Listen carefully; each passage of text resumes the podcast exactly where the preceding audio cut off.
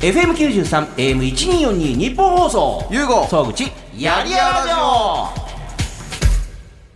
どうもゆうごですそしてフリーアナウンサーの総口昭久です。さあ、我々は地上波放送第8回目の収録を終えた直後ということで、ほいね、夜今、なんだもう9時ぐらいとかですかね。今9時15分ぐらいです9時15か分。えー、そして、ゲストにまだ残っていただいております。改めて自己紹介お願いしていいでしょうか。はい、えー、シート秋と申します。よろしくお願いします。しすいません、本当に。本当ねねもう延長しても延長料金を払わないっつうんだから、オプション料金オプション料金払わないっつうんだ。 ねえ、秋さん、正直に答えてください。全くメリット感じなかったですよいね。やいやいやいやいやいやいや。聞き方そんなことないですよ聞き方ね担当直にいた方がいいですよ、だっね確定申告の話とかね。本当に。て。 あの、この番組普段お金のことばっかり言ってるんですよ。いや、でも大切なことだと思います。ねえ正しい知識を持つっていうのはやっぱりいや大切ですからね。そうですよいやだから本当によく言われるのはほらあのね私もミュージシャンの方が聞くのはデビューすることまではできるけどそれをずっと続けていくためにはやっぱりね音楽が好きという情熱だけではなくそれ以外のことも重要なんだみたいなね、そうですね。うんえあのアキさんってそのいわゆるメジャーデビューしてからあはい。こうだったんだとかあこんな考え方をした方がいいんだとかいろいろ知ったことってあります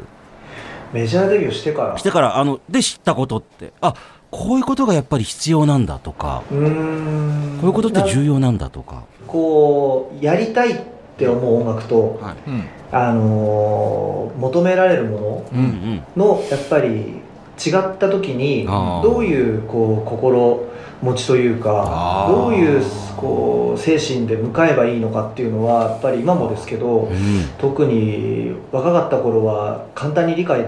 できる問題じゃなかったからあそこのこうなんていうんですかねこうギャップだったりっていうのには悩んだことありますーね。あーうんなんかそれはなんかね僕らは僕は経験できなかったですけどそのバンドやってはいねそういうなんかねはいはよいはいくこういう曲作って作った方が売れるんじゃないかとかはいはいはいはい。ねでもいや求められてるの違くねとかああ。 自分はこういうののやりたいんだけどみたいなとかねね。え、そういうのをどうやって乗り、あの、メンバーとかと乗り越えてきたんですかね最初、あのね、なんでとかって思うこともあったかもしれないですけど。やっぱりこう指導うん。の目標というか、うん指導はどうあるべきでうんあのこういう楽曲を出すっうん。ていうところでやっぱりまあはっきり言うと、うんあの売れるというもうのを絶対に無視はしてはいけないうんうんし、うんだけど自分のやらなきゃやりたいことっていうそのアーティストの部分というか、うんっていうところのやっぱバランスも取らなきゃうん面白くないし、っていうところでやっぱりなんていうんですかねこう考えてうんずっと答えを出してきたわけですね、うんそういうところでいやそれそれが毎回正しかったかとか、うん毎回こっちの選択肢良かったっていうのはもうずっと自問自答ですけど、うやんっぱり進んだ道に何かあると信じて、うんずっとやってきた感じですね僕はあのーはい僕もバンドやってたことあ、まあ、当然ねあの秋さんとかそういうレベルじゃないですけど、うん僕今、ええ経営会社を経営してみて思ったのが、うんうんバンドと会社経営って似てるんですよなんですってあーかもしれないですね本当に、えあのーっていうのも例えば一つのアイディア作ったとするじゃないですか、うんぼうちら5人編成だったんですよ、うんルナシーさんと同じ編成だったんですけども、例えば誰僕作詞必ずやってて、作曲は僕かギター2人のどっちか3人のどれかだったんですけど、うんじゃあ自分の曲を通したいと思った時まずプレゼンそこがプレゼンの場なわけですよね。おーでその時にまずバンドのパワーバランスを考えてまずこいつから先に落としとこうみたいなあ、あるんですかねプレゼンの前の前の日ぐらいにまず一番こいつが「うん」って言ったらみんなが「うん」って言いそうなそのあの、いわゆる根回し的そうなこ根とを回しておく。しそうそうそうそう根回しをしてでじゃあ例えばそこが通りましたってなった時に、最初自分のアイデアだったものがその他の4人が合わさることによってまた違うシナジーが生まれたりするんですよ。おー自分が ABABABC の構成で作ったけどもいや実はこれ A に AA やってからの方がいいんじゃないってなった時にまたブラッシュアップされていくこれ会社の事業も一緒でうん自分が最初アイデア持ってきて誰と話をするか自分のねアイデア出してどうどういうふうに出していくか時にやっぱ最初に根回しをしておいてこの人このメンバーで話し合ったらもっとこうスケールしそうだなっていうメンバーを選べるわけですよ会社だったらねうんそれこそ今、アキさんおっしゃいましたけど、その指導としてどうあるべきなのかっていうところを、その目的の部分に、それない形で信念を曲げずにでもじゃあこっちの方向もやってみようあっちの方向もやってみようとかっていううんそのまあ振れ幅みたいなやつって、うん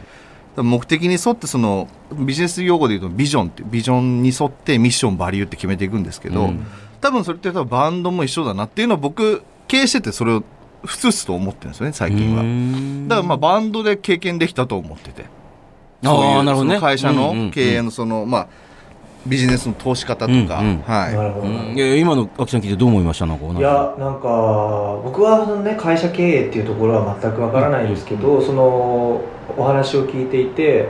確かに似てるところはあるんだなっていうのはすごい今感じましたね、だから僕の僕らの場合は誰が根回しっていうことは、まあ、ないですけど、うんなんか例えば結局曲を作った時に何を一番みんな聞いて判断するんだろうって思った時に、うんやっぱり歌とメロディー、うんそのボーカリストに対してどんだけこうマッチングがいいかマッチングのいいメロディーかっていうところだからやっぱりこういくらこのギターの音がいいんですベースの音がいいんですっていうところじゃなく、うんちゃんとメロディー歌ありきでちゃんとアンサンブルの中のベースっていうところで良さを伝えていかないと、この曲っていうのは勝ち残っていかないんだなっていうのは、やっぱありますよね、あうん、だからやっぱり自分の曲をちゃんと聴かせて伝える時には言葉を使ってもうプレゼンじゃないけど、うんそういうことを伝えていくプレゼンしていくっていうのはやっぱり同じなんじゃないかなっていうのは思いました今、ーはあとやっぱ適材適所ですよね、うんあうのん実はやっぱりこのラジオと僕の中でやっぱ合ってると思っててやりたくないことやらなくていいっていうのは、うんあの逆説的に言うと自分のやれないことは他の誰かやりたい人に任すって、うんバンドもまさしそうじゃないですか、うんうんボーカルベあースそうねギタードラムって分かれてるわけで、うんやポジションが、うんじゃあ自分ができないところはこっちに任せる、まあ、それこそ、うんね、今のおっしゃアキさんおっしゃってるボーカルさんって、まあ、フロントマンですから、うんうんうんまあ、その歌とメロディーがまずまあ最初でしょっていうのもまあ当然わかるし、うんでその他でじゃあ自分たちができることなんだろうっていうのを、まあ、一つの楽曲一つのバンドのアイデンティティに対してうんどう演出していこうかってことをみんなでこうバランス組みながら考えるなんかその本当にやり,、まあ、やりやらじゃないですけうんうんうんどうんなんかそれを体現してるのもやっぱバンドだよなっては思いますけどね。なんかおのののそのバランスで成り立ってるねあのさ最初真央さんとそのアキさんがあってそうですそのメンバーが集まってそれやっぱり今から考えたらその奇跡みたいな瞬間だったんですかねやっぱこのメンバーがここで集まったっていうそうですねでもきっかけは本当にかわいそうな4人組だったんですよいや待ってくださいえかわいそうどういうことですかもともとボーカルの真央君とドラムのゆうやが同じバンドにいて、はいはでギターのバンドがあって、うんで僕のバンドがあったんですいよはでその3つのバンドがあって、えまあ打っても響 かないもう何やっても全然お客さんも全然いなくていシドのメンバーがおののいるバンドってそれなりにその場所ではもうトップ同士でもうなんかバチバチやってるみたいないやいやいやいやいや全然ですねもううまくいかんなだからお客さんこうがっつりこういる4人が集まって最初からこう順風満帆でじゃなくてスーパーグループできたとかじゃなかったんですじかゃないですねだから最初は本当にお客さんもよあと2人でやってた頃おばおくんと俺で2人でやってた頃は、死ぬほどビラ配りとかはあのービラとかビラを食ったりとか、はい当時そういうの別に大丈夫だったんで、はいいはそういうのをやって、あと最初はそのビラとビラ配りの効果があって、うん最初100人ぐらい集まったんですよ、おおすごい。なんですけどその後からやっぱり20人とか、そっからがもう本当にスタートだったなっていうのがはでそれまでなんて言ったら僕のバンドなんて言えばメンバー5人いるわけですよ、はい、うん僕がシドの前身でやってたバンドって、うんだからさせめて友達呼べばうん1人が1人、うんお客さん最低5人を切ることはないじゃないですか、はいはいはいはい単純に計算 すそうるでとすねある日4人しかいなかったのお客さんがで俺感じたのはあうちのメンバーに友達1人もいねえやつがいると思って誰だ一人も呼べなかったやつ多い誰だっていう悲しくなったうわでそんな話をまあ昔したらもうにもうみんな3バンドとも似たようなもんでへ全然もう鳴かず飛ばずだったんですけどここでなんかたまたまう偶然運命的にじゃないけど同じ時期にみんな解散したんですよ全身バンドあ3つともなんかよくあるのはほらあいあなんかねあのベースを引き抜いてとかって言うじゃないですかそうなでんすかそうですそうですだから引き抜きではないんですけど同じ時期にもうギターの真治のバンドが解散しあー僕らのバンド解散しはい真央君のバンド解散しでじゃあどうするってなった時に真央君が中心になってまず僕を誘ったんですねはいはいいで最初2人組でスタートしてその頃からゆうやと真治はメンバーだったんですよあーサポートっていう形ですけど、はいはいあーなるほどで正式メンバーになったのが2003年の1月14日っていうはあ感じなんですよねああ面白いそでうなんもですだからサポートメンバーだったけどこれはやっぱりもうちゃんとメンバーに入れてがっちりやっていこうぜってなったのが1月10これで腹くくろうとみんなで話してやっておうそこからまあ本当にスタートしたっていうようなじゃあその時の1月14日は腹くくるぐらいのもうあの後ないぞっていうそうですねここからスタートっていうは感じでしたねそれまではサポートとして活動してたんですけどね2人ははえ当時はじゃあ音楽一本では食えないみたいいなもちろ ん何 どんなバイトとかしてたんですかしてましたよな何してたんですかえーっと靴下屋で靴下売ったりちょっと待って靴下やって結構結構狭いレンジの商売ですね 靴えー下友達が働いていて面接僕髪の毛とか相当派手でああーいやみ皆さんそうだと言いますピよアねスとかえどんな感じだったんですか当時はえーっとですねピアスはが32個開いてましたよ 体全体でいななるほどでで髪まあ金髪だったり金髪黒いけど長かったりとはかはでそことあとまさかのこんな僕を天丼天屋が雇ってくれて天屋で働いてる天屋皿で皿や皿洗い とえあと厨房でこうエビをジュッジュッってあ焼くええじゃあ今でもちょっと天ぷら揚げるのはできるぞみたいなああもう誰よりも得意ですマジですか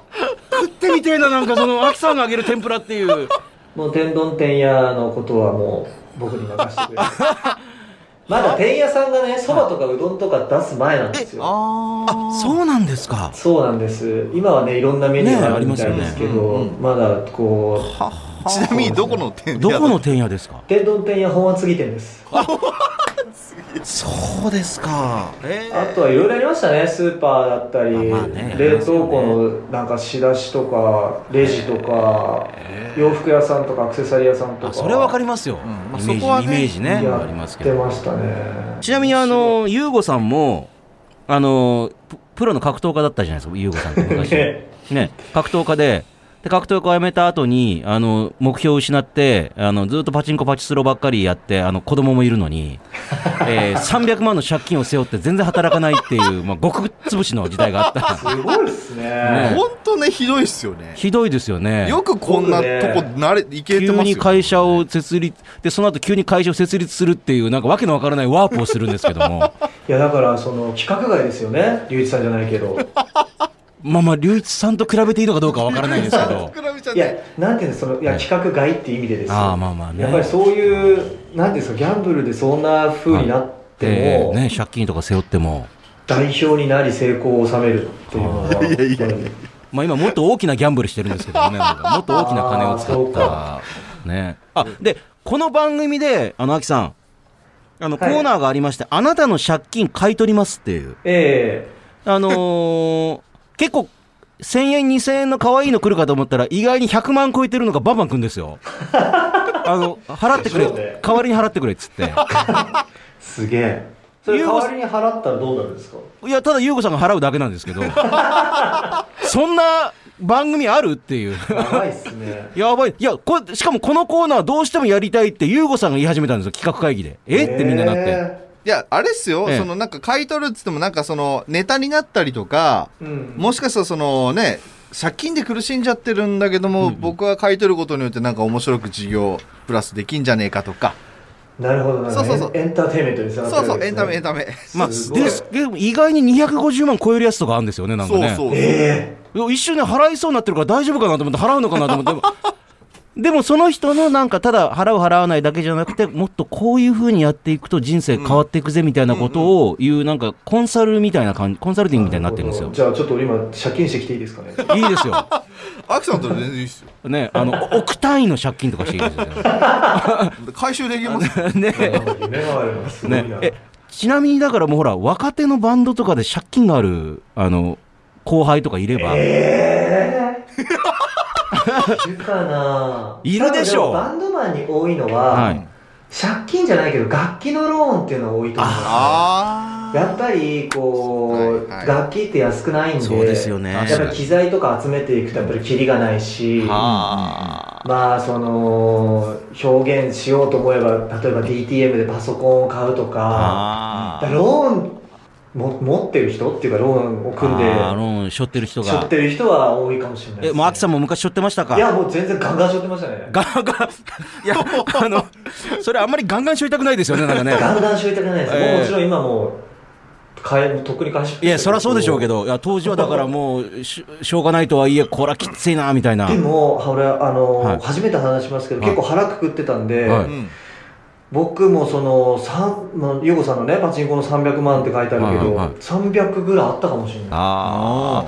じゃあ、なんかあの、若手で困ってる、借金が背負ってる人いたら、ゆうこさん紹介してください。このこの番組にメール送っていただいて、聞いてみますまあ、その代わりにあ聞の、いてみますねだけどその代わりゆうこさんが原版権もらったりする可能性あると思うんで。なるほどえぐいじゃないですか ね、さあ、ちょっと、アキさん、あの本編で紹介できなかったリスナーの方からのメールいろいろ来てるんで、ちょっといくつか紹介してもいいですか、これ。はいお願いします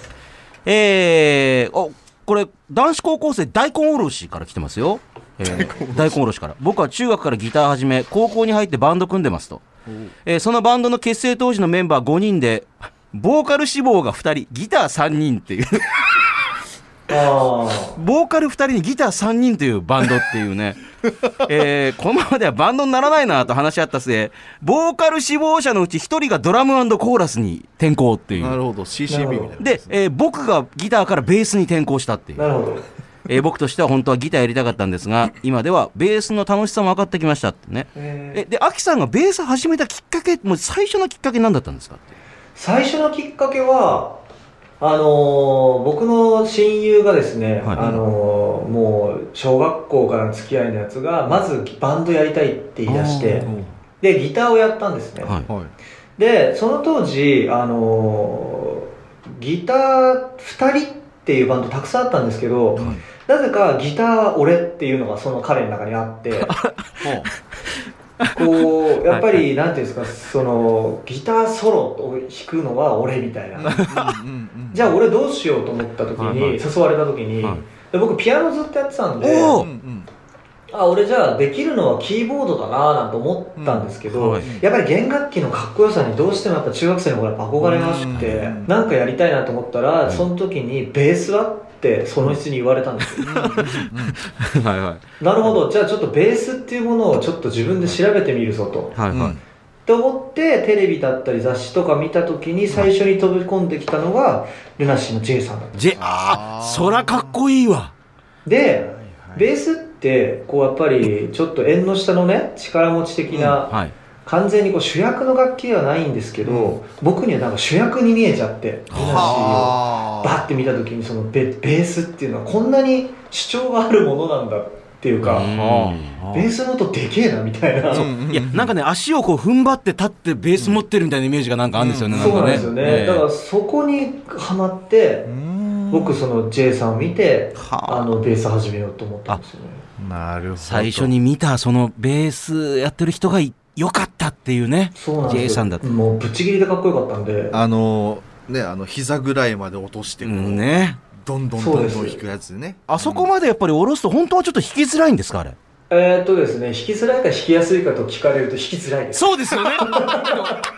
見て思うんですけど、やっぱあそこまで低いとちょっと引きづらいんじゃないかなと思って。でも僕も結構低い方なんですけど、はもうベースはそういうもんだっていう思っておりますごめんなさい、それ私、熊本の田舎ですけど、田舎の自転車のあのハンドルをものすごい高くしてるやつがいて、乗りづらいよな、うん、まあ乗りづらいけど、こういうもんだからっていう。そうです田舎のヤンキーはあの自転車のハンドルグー上げて乗ってましたから。はいそうですそういうもんだっていう。そういうもんですそねねこも含めてのベースああじゃあ大根おろしと似てるところありますけども、でギターから転向したっていうね、うんえーもう一個りえちゃんからいただきました、はいえー、あきさんねもちろんゆうごさんもねも、まあ、ゆうごさん元バンドマンですけども、は若い時いやごめんなさいいいのかこれ一番怖かった先輩って誰でしたかって いうこれ聞くなぁまあでもいあまきしたさんのよってことですかあきさんもそうだしゆゆうごさんもいましたってそういう人先輩地元の先輩はみんな怖かったですね怖かったですよあのバンドの先輩で地元のバンドの先輩はめっちゃ怖かったですはあ。あのでもこうなんていうんですかシドになって、はい要はこういろんな方々先輩とかお会いした時にやっぱりビジュアル系でも上下関係しっかりしてそうみたいなイメージあるじゃないですか。いやしっかりしてると思いますでですよね、ですよね。でもすごい皆さん本当優しかったですへえいやそうです本か当にマジで、へえ。うん地元の先輩うちは怖かったっすねいやいや、楽屋の使い方とか、はいなんか自分の番で使っていいはずなのに、はいなんか化粧品道具とかその準備する道具広げすぎだとか言わ れたりとかしてなんかわかんないけどごめんなさい、その化粧道具広げすぎだって怒られてるの、普通考えたらなんかあの OL さんとかのなんか、ねいや、なんか要は、ええ楽屋の使い方がお前は悪いみたいなこと言われて。あ多少難癖つけてくるみたいなとこもあるんですまかあでね。も俺たちも出た後もちょっと片付けるの、やっぱこう若いからライブの話とかすると楽屋そのままになるじゃないですか。あで次の人がいたら入れたら本当は片付けて、はいはいまずやることやってから話はいいんだけあど、ー若いからイケイケだから、関係ねえよみたいなのあったじゃないですか。なるほど あーそういうので、まあ、ありましたね。なるほどね。はいバンドの先輩って僕は全然なかったそういうのあゆうこさんは全部拳で黙らせてき違たう違う違うそういうことじゃないえ違う違う違う違う違う違う違う違うそういう打こち上げとか怖かったりとか、そう思いしたことないですかとえないっすうちはねあ、そうっすか。ないっすないっすでもなんかあのビジュアル系の皆さんって特に昔ですよ、ええ昔はもうとりあえずもう飲みの勝負だみたいな、はいはいはいはうい。んそういうのありますよねなんかあねりましたね。ええ、で別にそれも怖いって感じじゃなくみたいな怖かっ たです。なんか、ちょっと伝わらないかもしれないんですけど、はいはいはいビールに、はい絶対ビールじゃない部部分があるんですよ。え これ明らかに何か何かが入ってるなっていう何入ってないみたいな。ほうちょっとあの普通に美味しく飲みたいけ どなっこてれいうは、これは根性なのか何なのかっていうところで、なんていうんですか、い飲むふりして、はい先輩めがけてぶちまけたことあるんですよ。いやちょっといいあいいかっこなんか荒ぶる秋さん一連なんかいいいや吐いた吐いたふりしてってことですよねえ、え、絵的にこう伝わらないですけど、こうじゃないですか。はいもう見えてますからこう我々今じゃなスくカイてプつながってはいこうやって飲むんですよ。あそっかそっか前の方にブオーンって振りなもうがらど飲うむでかもらいいや一緒と思って。なんだよ俺ーってや ってでそっからもう記憶な いですねもうみんな入り混じってもう若い頃の話なるほどなんですけどね入り混じってそこその話そっからはまあね先輩も怒るじゃないですかそうですねで僕も覚悟を決めてやってるじゃないですかやってやるよそってこだけはもうご想像になるほどただその記憶はないです ないですその時の記憶は大丈夫ですねえいやでもそういう話私大好きなんですよなんかさあ僕も好きです、ね、荒ぶってるか結構ありますよ荒ぶりあ本当ですかいろやいっろあぱりりますあー逆に僕東京に出てきてからの方がそう思うしな一回もしなかったですねあ穏やかにみんな楽しく飲んでいたっていう私飲めよって言われたら別に飲めるけどみたいなそんな感じでしたねもうその辺鍛えてるからっていうええ白いなあすごいわごめんなさい多分ね秋さんに今更こんな話聞く人誰もいないと思うんでなんか急に確かに懐かしいですね。これは面白いそうですね逆にラジオのゲストに来ても、えー今まで一番あのすごかった飲みって何ですかとかってないですからないない聞く人ねいやいえやーいやいいですねこれ新しいはい、でここからはあの秋さん地上波放送では流せないなと思ったディレクターがあの勝手にカットしてる部分がありますんなでる、ほど。えーその特別編をお聞きくださいこんな感じでしたいやいやこれでもマネージメントは渋い顔ですよ本当になんか本人が言う言ういいよっつってるからだけどやみたい秋さんやなもうね優しいの本当に、優しいのいやいやだって優しいってだって優しくなかったらこんな何のメリットもない露出しないもんだっていやいや、大丈夫ですか本当にそんなことないです。楽しみにして今日来ました。でただ優吾さんがそのルナシーとかもね大好きでえ元ビジュアル系のバンドやってたっていうのも知ってるんですかそれは、あの、知り合ってから、私、あの、会話の中であ知りましたね、ポロッと。でもねあちょっとそうなんですねっていう。ちょちょっと待って、これビジュアル系じゃないっすよ えビジュアル系まあうんビジュアル系ではないっすよあまあまあ、はい化粧バリバリしてたわけじゃないあの動乱ぐらいは乗りまし乗りまいしやたよね塗ってるじゃないですかいやいやえ動乱ぐらい乗りません普通 に動乱は結構ビジュアル系ですね。そうですねマジかほらアキさんが言ってるわけだからじゃあビジュアルで別に俺は薄化粧とか関係ないですよそんな別 にフいやでもァンねでだけとかはい俺は結局そのプロになれなかった人間なんですよああすごいいやだからこそじそのゃないあできすさんとかの凄さも分かいるやわけめでちゃくすちゃよだから俺あのあの一緒のジム行って、あのジム終わった後にこう話した時に、はいい、やもうほんとすごいっすよねみたいなうんうんだってもう僕もう僕よルナシー好きじゃないはでいすか、はいねでねちっちゃい頃からルナシーとか見てきてその同じステージに立てるどういう心境なんですかっていう僕立てなかった人間だからはいはどんな心境なんですかって、うんまあアキさんに聞いた時いに、はいアキさんは、はいそのいや僕らなんかまだまだなんですみたいなこ謙遜するこれあれですかプロフィールですかいやい や、ごめんなさい謙遜する必要ありますかあの、ごめんなさい、呼んどいてそんな詰め寄るってどういうことですか ね来てもらっといて。ね 本当ねどういうつもりなんですかだらいや本当すごいなと思ってありがとうございまえ。え、アキさんもじゃあ、ユーゴさんという、まあ、知り合って、ユーゴさんのこと知るようになって、ちょっと見た、見る目も変わりましたじゃん。なんか、最初はなんだこの格闘技、あの、やってるっぽいこのおっさんはと思ったの が、ちょっと変わりました。いや本当にあの一緒にね何度かお食事だったりあこう酒飲んだりあそうですかジムもそうですけど、はいはいはうん、すごくねあの僕なんかにもすごくなんていうんですかね、い。うん。優しく接してくれていやいやいやうんいやいやいやはいすごくなんか僕は話してて楽しいですね、あーあ、そうですか。いえやえよかったああでもなんか優子さんって即断即決なとこありますよなんか決めたらもうバーンってすぐなんか面白いやろうとかってそうですねあの、例えばトレーニングでも、うんじゃあ龍一さんとこれをやろうって言った時に、はい僕とかだとマジかって思うわけですよあそんなハードなことをやるのかって いう回数とか重さとかあ はいで一応僕は躊躇してしまうんですけど優子さんは「分かりました」って言ってこ うドーンと先陣を切ってやっぱパワーあるんですごいなと思って迷いあは確かにないかもしれないですあなるほどまあね龍一さんがね、そもそも化け物じみてるんですよ。いや、別に化け物ですよね。えいやだから一見そんなめちゃくちゃ筋ね肉ムキムキな感じに見えなく、まあどねあのいわゆるねスラッとした感じですけど、でもやっぱりす筋肉の質がやっぱり違うんですかね何なんですかねだから見た目本当に分かんないんですよ。分かんないですけど、あなーんか桁が違う回数をこなされるので。へはえいだからお自分としてもそこにもう脳はないっていう僕のを言っちゃったらもうね、僕のアイデンティティ崩壊するじゃないですか。 あーあそこにやっぱりもうアイデンティティそがあるわけこに、そこのアイデンティティを崩壊したら、ちょっとそれは、はあせせ先輩負けらんないっすみたいな部分は。ねえーえでも、アキさんもその憧れていた龍一さんとあの同じところでトレーニングする気持ちって何なんですか、 それあのそうですよね一緒のスタジオ入るとかななんか気持ちわかりますけ ど、えええ一緒にあのえウェイト上げるみたいな、えはいはいはいえ最初は正直戸惑い ましたあえやっぱり、の僕らのいう時代でいうと、はいビデオをライブビデオを見てた世代なんで、もう VHS で見てた時代だから、そうですそうですこの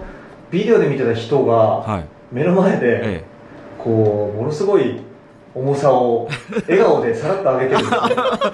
はいはいはいやっはいぱりどんな時でも夢を見せてくれるなとかっこいい背中を見せてくれるんだなこの人はっていつも思いますねあのいわゆる音楽だけじゃなくても、すべてのこと、そうですねへ突き詰めるんでしょうねあすごいっすよ、おえーへえうんなんかストイックストイックっていう言葉じゃ片付けられないようななんかもう常に記録を自分の中で塗り替えし塗り替えしていきたいみたいな、ななんかモチベーションを持ってるらしくて、そうですへえねすごいこれぐらいで一家がないっていうねないんですよ、止めないとやめないっていうあーそうあ止めないとやめないっていやうめないだからあの大体あのパーソナルトレーナーついてるんですよ、パーソナルトレーナーが止めてるんでもうやめましょうみたいなこれ以上やると本当そうにあんそまうりそうそうそうあの本当に疲労骨折とそかうみたいな感じになるぞみたいな、筋肉痛めるぞみたい普な通パーソナルトレーナーってもっとやれ、もっとやるじゃないですか、はい逆っすねあ龍一さんのパーソナルトレーナー軽いやんわりやブレめまーしょキうかけるみたいなそうそうそうあそんな図なかなかないですかーらね。え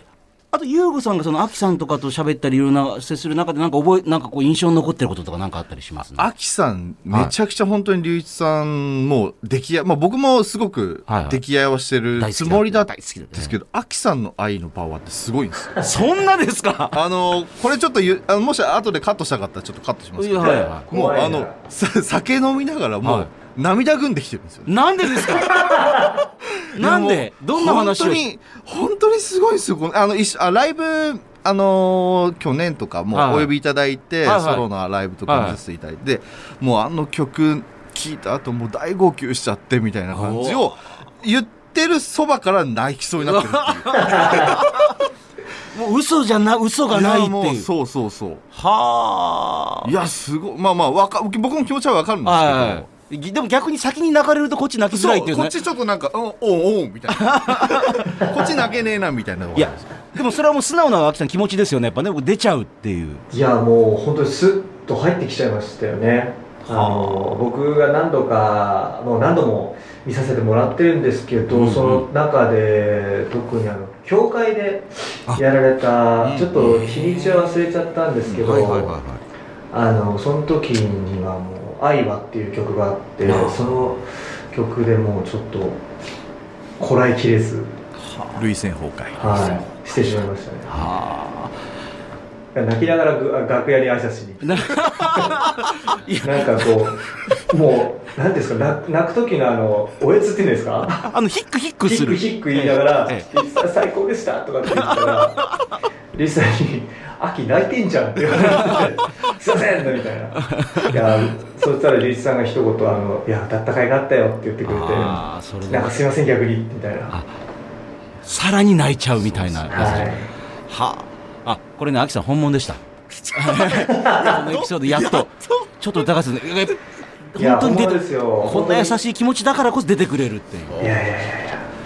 や。素晴らしいありがとうございます。はい。ね、でそんな、えー、指導からアキさんをお迎えしてるんですけれども、はい。えー、コーナーにもお付き合いいただくということで。はい、ぜひお願いしよまろすし。くお願いいたします。えー、というわけで、地上波放送ではカットされた部分をお聞きしましたが、あの、アキさん、ユうゴさん、なんかはいこの番組、毎回、あの、日本放送の他の番組の悪口とかを言ってるんですけど、それを ね、全部毎回カットしてるんですよ。ちょっと。もう毎回カットされてる他の番組の悪口とか言ってるんですけどなんいだ。や、バランスを取ってくれてるわけですね。ねえ、我々がバランスが悪いだけなんですけどね。 いえいえ。ねあのーこれ、本編でもお知らせしましたけども、このポッドキャスト水曜日に公開しているので、明日になりますね、木曜日。はい。えー、シドの結成記念日1月14日に初めて無観客配信ライブとして開催するとうんいうことになっております。はい。いや、これ楽しみですね、秋さんね。そうですね。やっぱり、こう、初めての試みなんで、どういう風なライブになるのか、僕らも楽しみですし、うんで見てくれる皆さんにもすごく、あの、楽しみにしていてほしいですね。ねそう、だからファンの方も、あの、まだほら、あの、いわゆる配信ライブ見たことがない方は、うんどんな感じなんだろうなっていうね。うんうんうんえーでも大体今までもいろんな配信ライブありましたけど、見終わった後の皆さん、いや、配信ライブは配信ライブの良さがあるって皆さんおっしゃいますよね、秋さんね。そうですね。うんうんそう言われることあります、ね。もちろんだからそれは対面で、あの、うわーって言えればそれが一番うん